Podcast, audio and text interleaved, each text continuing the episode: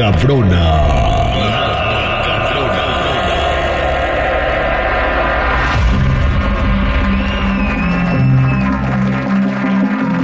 Muchachos, en la nota macabrona del día de hoy les voy a contar de la zona de silencio en México. ¿La zona de silencio? Hay una zona donde vuelas por arriba del desierto de Chihuahua, donde si pasas por un avión eh, se, se apagan todos los aparatos de navegación que tienes, dejan de funcionar así también como los radios de intercomunicación. Y casualmente esta zona de silencio en México coordina con las pirámides de Giza y también con el Triángulo de las Bermudas. Están en el mismo paralelo del planeta. Pero pues la enigmática zona del silencio en México eh, se suma a la desaparición de un grupo de científicos que aún deja perplejos a los investigadores y pobladores locales. Hace años un equipo de expertos se aventuró en el territorio inexplorado para realizar investigaciones científicas para ver qué diablos pasaba en ese lugar. Durante su expedición se encontraron con anomalías magnéticas inexplicables y perturbaciones en los equipos de comunicación. Sin embargo, lo más raro ocurrió cuando tres miembros del equipo desaparecieron sin dejar rastro, así como lo han hecho muchos aviones que también navegaban o volaban por la zona.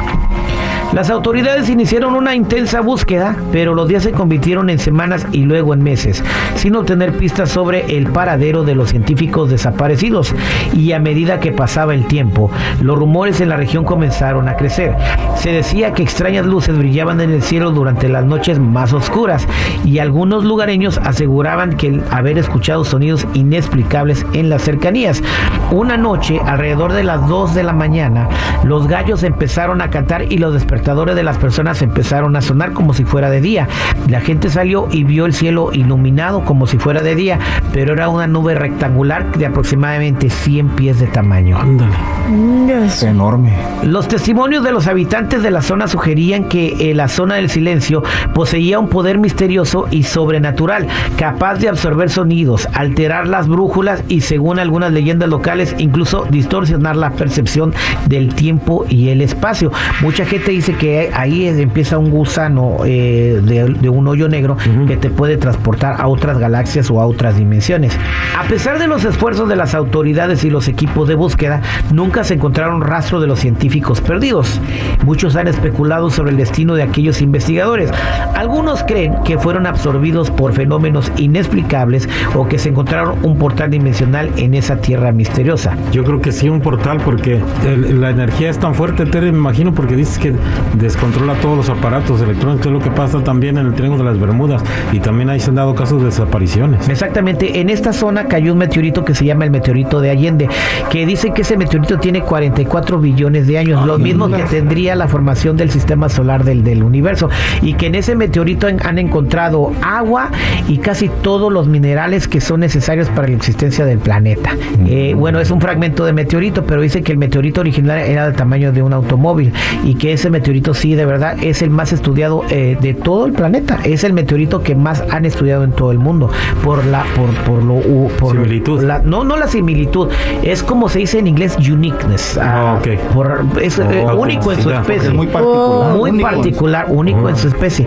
Ahora también han visto hombres neordentales, son dos hombres y una mujer altos que bajan y ven a la gente del lugar y solamente les piden agua y rechazan comida. Solamente quieren como agua humanos. Y, piden agua. Son como humanos, son, son neordentales, o sea, como tipo güeros altos. Ok, ok. Que cuando ven a la gente del lugar solamente Rubio. piden, solamente piden agua, pero cuando les pides comida la rechazan, no quieren que les des comida, ¿no? Muchos se los han topado y muchos, muchos piensan que son seres extraterrestres que viven en el área y que sobreviven solamente con el agua. Y que andan crudos. Vasito de agua, es que estuvo buena la fiesta anoche. Todavía no se da el caso que les ofrezcan, no sé, un trago, una chela, una caguama, güey. A lo mejor no, No. no, la rechazan. No, y se quedan ahí en el pueblo y ya no se van, güey. Vodka, órale, da, parece del agua. Un pulque. ¿En qué, ¿En qué ciudad están, dices? Eh, Esto es por Chihuahua. Eh, ¿Y sabes qué pasó una vez también? Lo que sucedió en 1970, la NASA lanzó un cohete que tenía pues eh, una ojiva nuclear, era un experimento. Y al parecer al pasar por la zona perdió el control y fue a caer en la región. Y de inmediato un equipo de especialistas estadounidenses llegó para para localizar el artefacto y contrataron a algunas personas del lugar para peinar la zona y curiosamente a pesar de todos los recursos lo- los empleados incluyendo aviones la búsqueda se prolongó varias semanas porque se les caían las comunicaciones. Y ahí fue cuando la NASA se dio cuenta que allí estaba pasando algo extraño. Incluso con complicidad de los lugareños no dejaron que el, el ejército norteamericano interviniera porque tampoco querían ver o que supieran que había caído un fuete nuclear en México. Pues no, es algo delicado, imagínate. Exactamente. Entonces, eh, ¿qué pasó ahí? A lo mejor la zona del silencio o algún poder inexplicable eh, eh, pudo prevenir una tragedia nuclear en México y que comenzara una guerra entre los dos países porque les aventaron un cohete nuclear, ¿no? No, man. Esto está documentado, no es un chorro, es algo cierto. ¿Qué estará pasando en la zona del silencio? No lo sabemos, los científicos siguen investigando. Lo mismo que el Triángulo de las Bermudas, ¿verdad? ¿Será un portal Lo- extraterrestre? Los que saben son que los que sí. desaparecieron, ¿verdad? Pero pues, ahora no nos van a no. Para payarlos. decir. Payarlos. La sandía. serán los vatos del otro día, no lo sabemos.